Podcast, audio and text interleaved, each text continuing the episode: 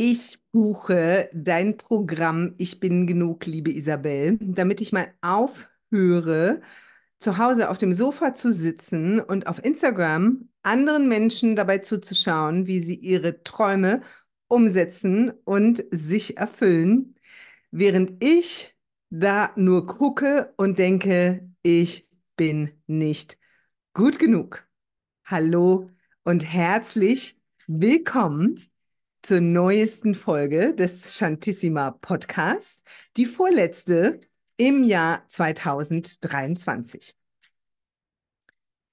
Es darf in dieser Folge um ein Thema gehen, das ganz, ganz essentiell ist, nämlich das Gefühl, nicht gut genug zu sein, nicht jung genug, nicht fit genug, nicht wissend genug, nicht schön genug, nicht reich genug, einfach nicht genug. Punkt. Und dieser Podcast dreht sich insgesamt darum, falls du neu hier bist, herzlich willkommen in dem Fall, dass du ein besseres und glücklicheres Leben führst. Mein Name ist Isabel Zanger Lasthaus. Ich bin Coach und Mentorin. Ich bin seit über 15 Jahren Yogalehrerin, Energiearbeiterin und bilde auch Yoga-Lehrende aus.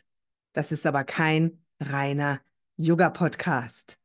Herzlich willkommen und viel Freude bei dieser sehr interessanten Folge, wie ich finde. Ja, und zwar, ich coache ja schon einige Zeit. Und was mir aufgefallen ist, ist, dass wir es teilweise als Menschen sehr, sehr kompliziert machen, was uns denn aufhält, behindert, einschränkt mm, und dabei vergessen oder auch nicht mehr sehen vor lauter Problemen, die da sind, vor allem Probleme, die wir haben, dass es meistens ein Grundproblem gibt, nämlich unser Gefühl des Ungenügendseins, des Nicht-Genugseins. Das ist das Kernproblem vieler, vieler Menschen, die auch mit mir arbeiten. Und deshalb befasse ich mich mit diesem Thema schon längere Zeit intensiver und möchte heute ein paar Gedanken und Einsichten mit dir teilen. Es wird auch zum Ende des Jahres startend am 30.12 ein siebentägiges Online-Programm mit mir geben. Es geht bis einschließlich 5.1. Das heißt passenderweise, ich bin genug. Und ich gebe dir einen kleinen Einblick, was wir dort an Themen bearbeiten. Aber selbst wenn du sagst, da habe ich kein Interesse dran, sowas zu buchen, ist diese Folge für dich sicher interessant. Wir sind als moderne Menschen sehr, sehr stolz auf viele Errungenschaften, die wir in unserer postmodernen Welt, möchte ich fast sagen, in unserer digitalen Welt erreicht haben. Und das können wir zu Recht auch sein. Ich will das nicht schlecht reden. Ich gehöre nicht zu den Menschen, die sagen, Fortschritt ist immer ein Problem. Ja? Die Sache ist nur, unser Gehirn kommt da nicht ganz mit. Unser Gehirn hängt noch in Zeiten, in denen wir unsere soziale Art, die wir als Menschen immanent haben, als etwas Überlebenswichtiges erlebt haben. Ja, vielleicht sagst du, ja, das mag schon sein, dass wir Menschen soziale Wesen sind. Ich nicht. Ich bin hochgradig introvertiert. Ich bin eigentlich froh, wenn ich niemand anderen sehe. Ich rede hier nicht davon, ob du gerne von morgens bis abends unter Menschen bist, sondern ich rede von unserer Grundanlage, die sich ähm, vor allem im ältesten Anteil unseres Gehirns, dem sogenannten Reptiliengehirn und dem limbischen System, manifestieren und uns sehr stark steuern. Auf eine Art und Weise, die wir meistens nicht wahrnehmen. Aus Gründen, ja. Denn wäre das so angelegt gewesen, dass ein Mensch immer erstmal überlegt, sich bewusst ist und völlig achtsam damit ist, dass da jetzt ein wütendes Mammut vor ihm steht und was das zu bedeuten hat und ob das denn real ist und so weiter. In der Zeit wäre dieser Mensch schon längst niedergetrampelt worden. Also sind das Instinkte, Reflexe, ähm, die in uns angelegt sind auf bestimmte Dinge. Und das ist gut so. Das hat uns überleben lassen und das brauchen wir bis heute. Das Problem ist, dass dein Gehirn nicht weiß, hm, mein Chef beispielsweise oder meine Chefin ist wie so ein wütendes Mammut die ganze Zeit. Ja, es ist aber nicht lebensbedrohlich. Ähm, wir wissen nicht, oh, ich komme heute schon wieder zu spät zur Arbeit. Das bringt mir Ärger. Das ist vielleicht auch den Kollegen und Kolleginnen gegenüber irgendwie unfair, aber es ist nicht lebensbedrohlich. Unsere Welt, wenn wir denn gesund sind, wenn wir denn ähm, ja einfach in dieser Welt sicher und gut leben können, sind unsere Hauptprobleme nicht scheinbar in unserer Wahrnehmung das Überleben, ähm, der Schutz, sondern all das, was unseren Alltag so schwer macht. Unser Gehirn verknüpft das beides aber alles. Unser Gehirn sagt, ich möchte dich beschützen. Und das ist ganz lieb gemeint führt aber oft in unserer heutigen Welt zu bestimmten Problemen. Dieses Verständnis ist wichtig, dass du, dass dir klar ist, worüber reden wir denn hier und warum ist das bei mir so? Nein, du bist nicht zu dumm.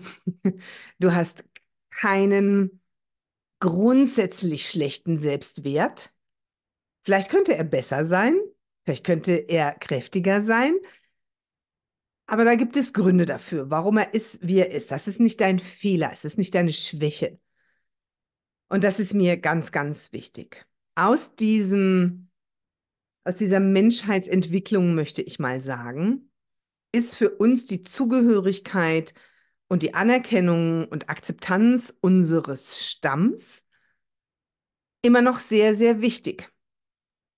Denn über Hunderte, wenn nicht Tausende von Jahren hieß es für einen Menschen, der Stamm schließt mich aus, dass ich potenziell dem Tode geweiht bin. Ja, ich habe keinen Zugriff auf Vorräte, ich habe keine Jagdgemeinschaft, ähm, ich kann nicht auf gemeinsam gebaute Unterstände oder Hütten zurückgreifen. Also es wird wirklich eng für mich. Und das, diese Information, ich brauche einen Stamm, um sicher durchzukommen, haben wir immer noch verankert. Wie gesagt, nicht im Bewusstsein.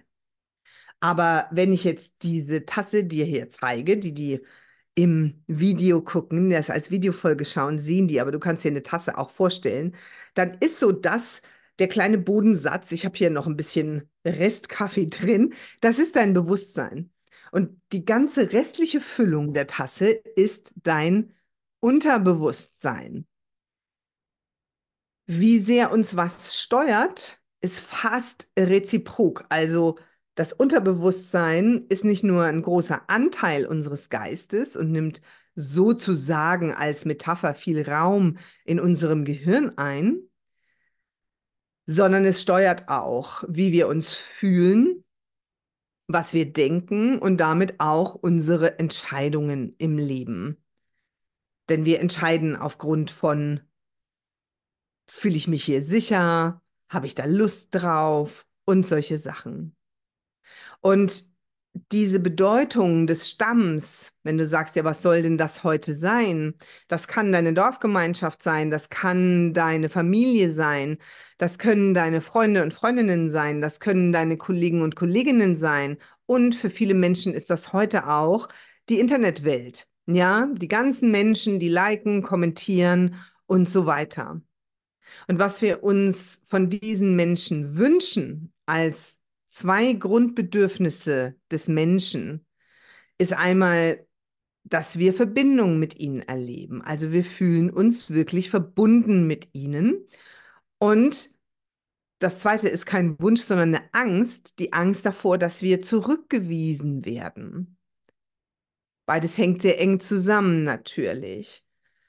Aber dass Menschen soziale Interaktion brauchen in welcher Intensität und auf welchem Level auch immer, aber grundsätzlich brauchen wir sie, zeigen Untersuchungen, die gemacht wurden an Menschen, die in Einzelhaft gekommen sind, die nach einer gewissen Zeit Halluzinationen entwickelten, Panikattacken entwickelten, Depressionen entwickelten, Gedächtnisverlust erlitten und noch zusätzlich massive körperliche Schäden regelrecht davon trugen. Also das ist für uns wirklich, wirklich ein massiver Einschnitt.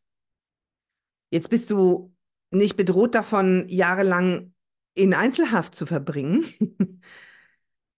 aber wir können uns so fühlen, wenn wir uns nicht gut genug fühlen.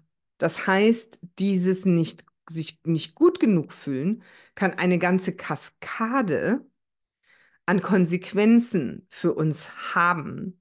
Deshalb ist es auch so wichtig für uns, an diesem Selbstwertgefühl zu arbeiten.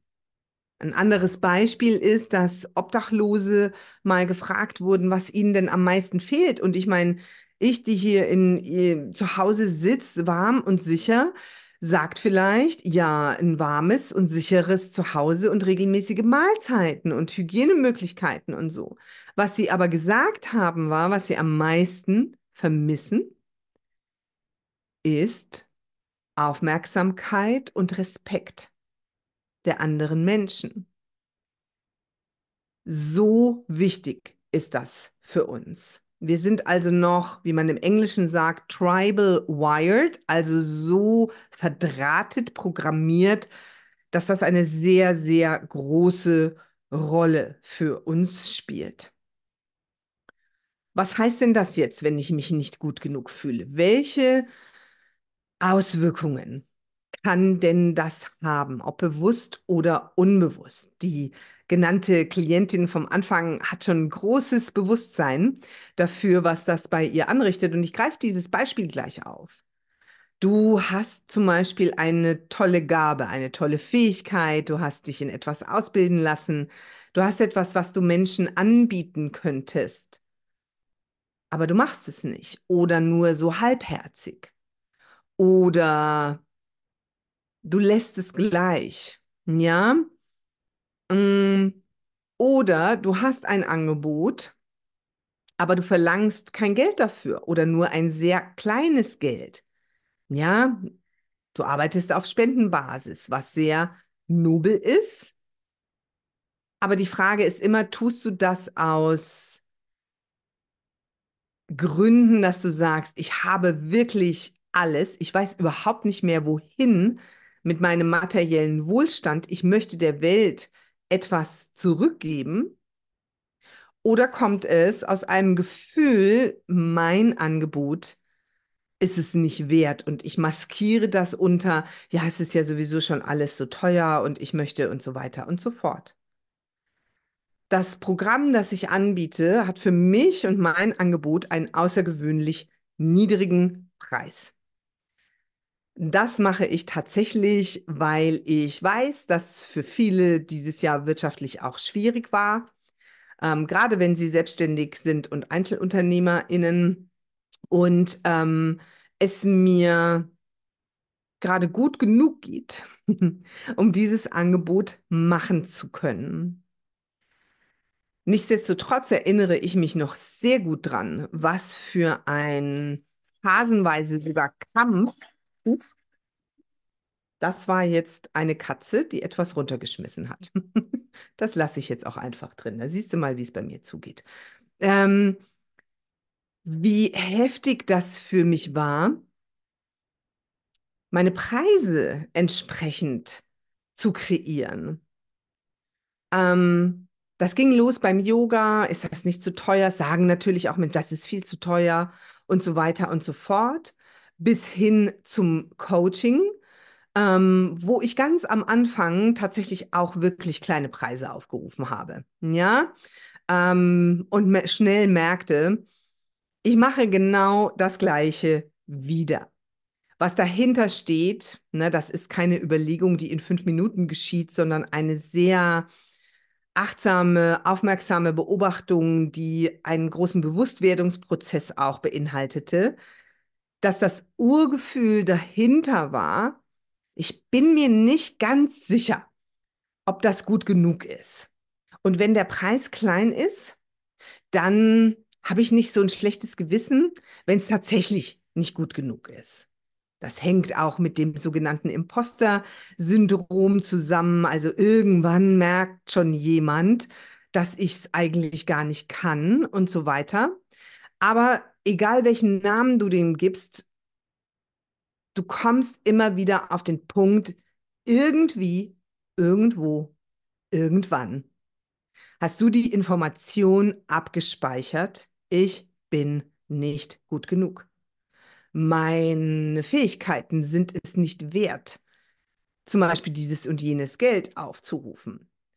Es ist es auch nicht wert, bestimmte Dinge zu verlangen. Ja, ich rede jetzt nicht davon, dass du, äh, wenn du einen Auftrag hast, irgendwo eine Rede zu halten oder eine Zeremonie zu gestalten oder einen Yoga-Workshop zu unterrichten, dass du da verlangst, dass da zehn Evian-Flaschen stehen, weil du nur dir die Haare damit wäscht. Ja, davon rede ich jetzt noch gar nicht. Ich rede davon, dass du mh, mm, eventuell, wenn du anreist, noch die Möglichkeit hast, etwas Gesundes zu essen, dass du da mit Getränken versorgt wirst, dass du mh, mm, entsprechende Materialien hast oder die Informationen bekommst, was du eventuell mitbringen müsstest und so weiter und so fort.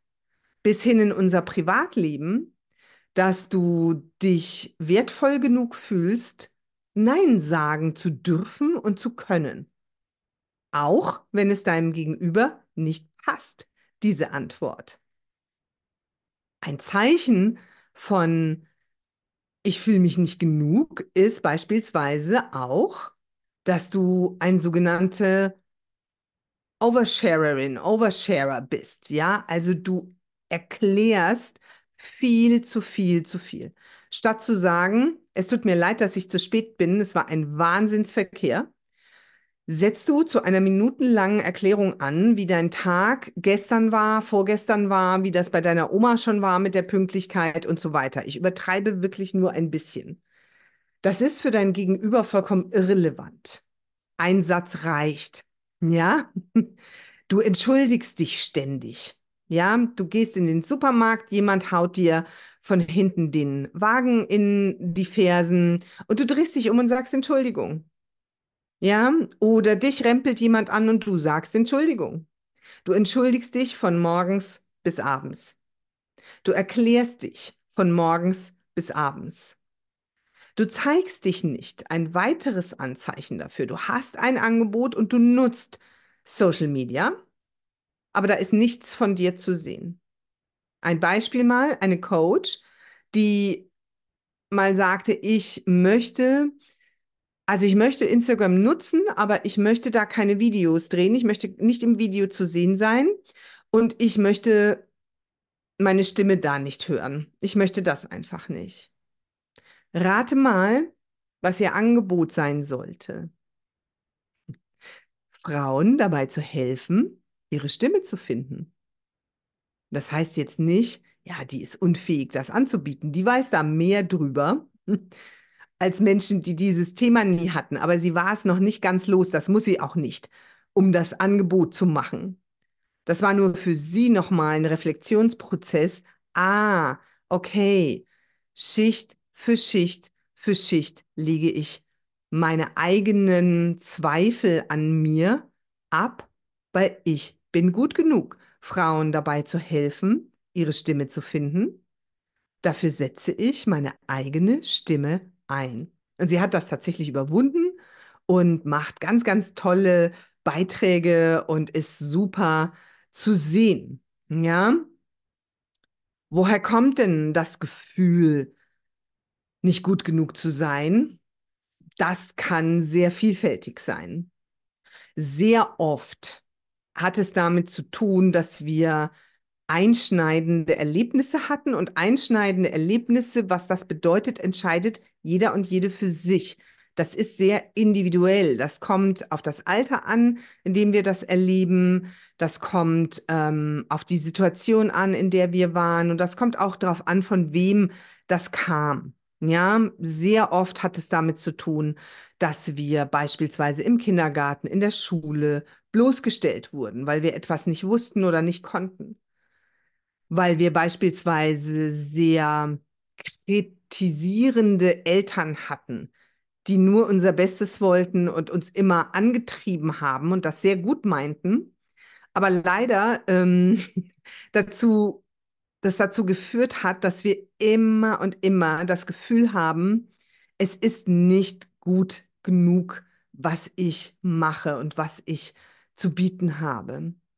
Es kann mit diversen Traumata zu tun haben. Und ich weiß, dieses Wort Trauma ist im Moment allüberall.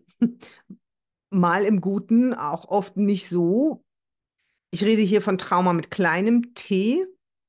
Also ein Trauma ist einfach erstmal ein einschneidendes Erlebnis, das uns in einen Überlebensmodus innerlich vom Gefühl her geschickt hat. Und da sind wir wieder bei diesem Tribal-Anteilen unseres Gehirns. Wir sind in eine Fight, Flight oder Freeze-Response gegangen, also eine Flucht, Angriff oder Einfrieren-Reaktion.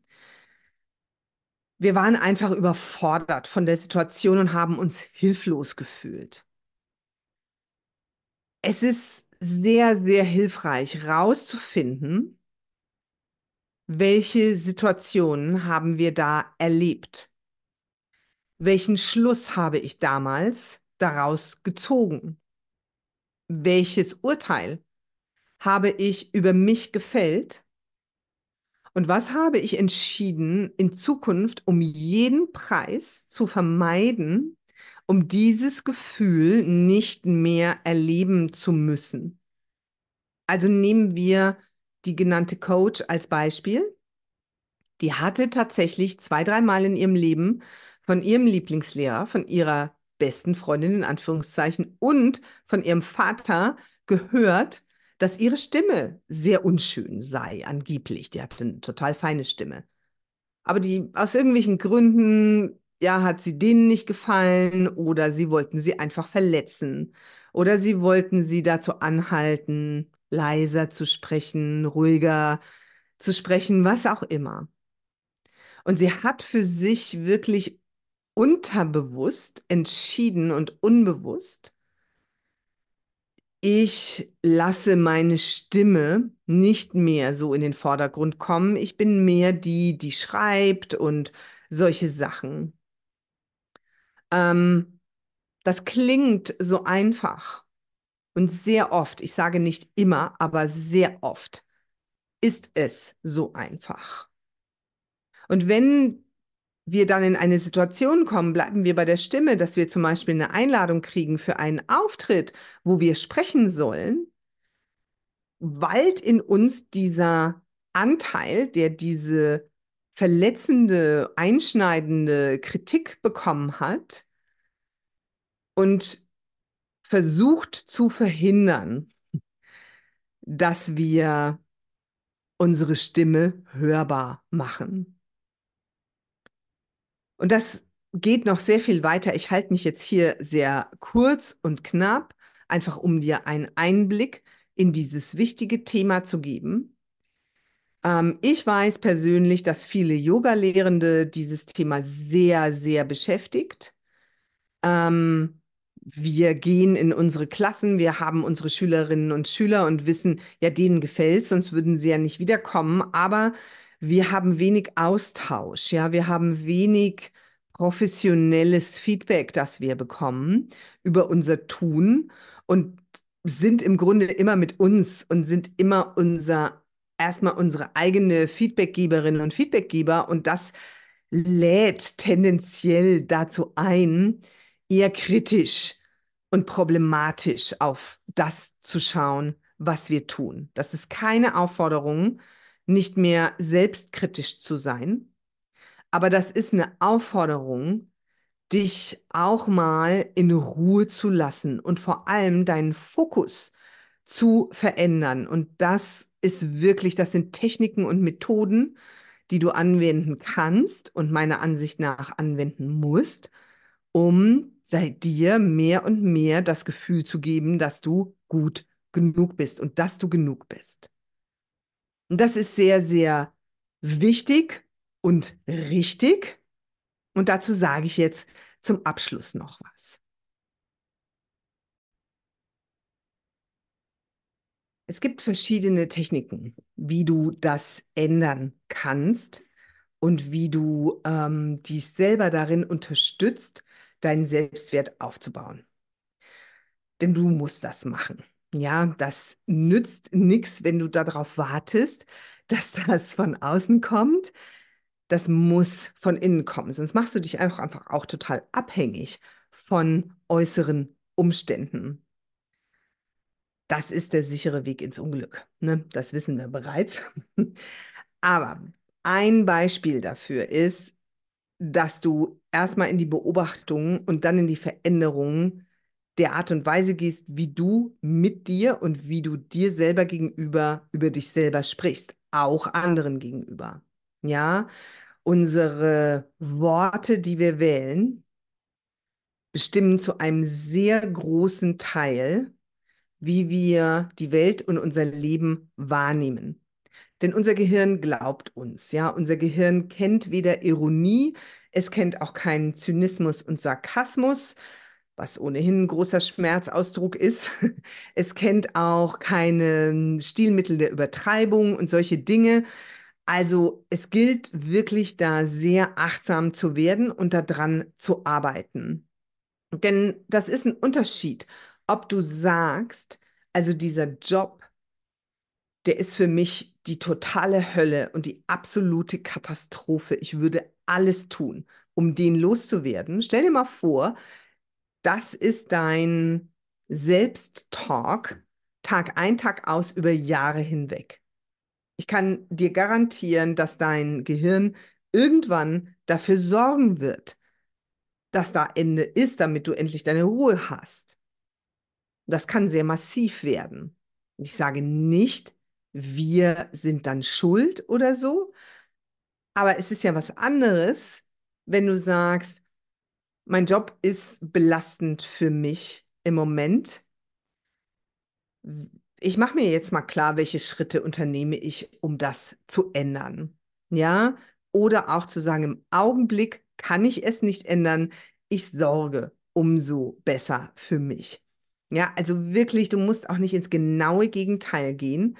Keine Sorge, die, die sagen, ja, geht es wieder so in Richtung Affirmation und das ist doch aber auch alles irgendwie nur erfunden und ich fühle das nicht, dass ich genug bin und so weiter.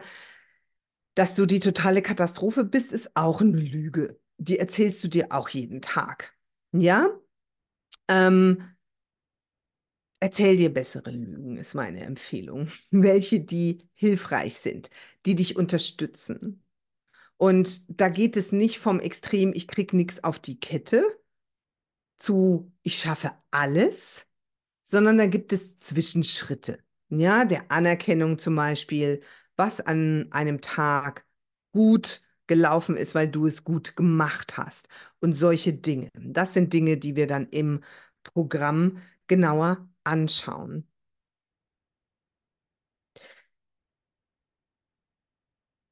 Tatsächlich ist das mit den Worten ein ganz, ganz, ganz großer Aspekt. Und eine weitere Methode ist, dass egal, was du einsetzt, Worte, Meditation, die sehr ins Unterbewusstsein dringt, auch die Arbeit in einem tiefen, entspannten Zustand, dass du das wiederholst und wiederholst und wiederholst und wiederholst. Ja, das Denken, ich bin nicht gut genug, das Empfinden, ich bin nicht gut genug, trägst du vielleicht schon Jahre, wenn nicht Jahrzehnte mit dir herum. Und dann solltest du die paar Wochen bis paar Monate Geduld aufbringen, das nachhaltig zu verändern. Und es kann sein, dass du das auf einen Schlag los wirst. Für mich, in meiner Erfahrung, war es eher, dass ich so Zwiebelschicht für Zwiebelschicht für Zwiebelschicht abgeschält habe und dem Kern immer näher kam. Und diese Erfahrungen, die ich gemacht habe, fließen in meine Arbeit mit diesem Thema ein, damit es nicht so lange dauert bei dir. Ja, da bin ich auch einige Umwege gegangen und habe ein paar Mal doch noch das Brett vorm Kopf gehabt und mir da auch selber hingenagelt. Ähm, grundsätzliche Voraussetzung ist natürlich, es gefällt dir nicht zu gut, dich ungenügend zu fühlen. Das hört sich jetzt vielleicht ein bisschen komisch an, aber du kannst richtig Vorteile davon haben, in diesem Gefühl zu bleiben und Dinge zu vermeiden. Auch das gehen wir in meinem Programm explizit an, denn das ist wichtig, darüber zu sprechen. Welchen Vorteil habe ich denn davon? Und ich zum Abschluss einen kleinen Ausblick geben auf die letzte Folge des Jahres, die in einer Woche erscheint. Ähm, ich werde dir da super hilfreiche Werkzeuge an die Hand geben, die ich von einem wundervollen Coach gelernt habe und die ich für mich nutze und die ich für 2024 noch mal massiver nutzen werde, als ich es bisher getan habe und bereits dran bin, weil dieses Jahr wirklich, wirklich ein ganz spannendes ist, auch auf energetischer, auch auf astrologischer Ebene. Und ich sag mal, dieses Thema mit dem Ungenügendsein, das ist jetzt zum Jahreswechsel wirklich, wirklich ein guter Zeitpunkt. Weil ich wünsche mir für dich, dass du 2024 abschließt und sagst, ich war 100 Prozent ich selbst und ich habe zu 100 Prozent das gelebt, was ich wollte und nicht, ja, ich war so die 70 bis 80 prozentige Version meiner selbst, aber Punkt, Punkt, Punkt. Und die Basis dafür ist ein guter Selbstwert. Ein hervorragender im besten Fall sogar, was nichts mit Egoismus, Egozentrik, gar Narzissmus zu tun hat, sondern einfach mit einer inneren Stabilität, die auch verändert, wie du andere Menschen behandelst. Die ganze Welt hat etwas davon, wenn du einen guten Selbstwert hast und wenn du die Gaben und Fähigkeiten, die du hast, spätestens 2024 jetzt, so anbietest, dass du diese Welt zu einem besseren Ort machst. Und ich wünsche mir das für dich und von dir, denn die Veränderung beginnt immer mit uns selber. Und damit wünsche ich dir jetzt erstmal ein großartiges Weihnachtsfest, äh, erholsame Festtage und wir hören uns, so du magst, noch einmal vor dem Jahreswechsel. Ich danke dir fürs Zuhören. Den Link zu dem Programm findest du natürlich in den Show Notes. Und ich freue mich sehr, wenn du den Chantissima Podcast, wenn du ihm folgst, wenn du ihn likest, wenn du ihn bewertest, wenn du Folgen, die dir gut getan haben, teilst. All das unterstützt diesen Podcast und hilft ihm zu wachsen. Herzlichen Dank. Deine Isabel. Tschüss.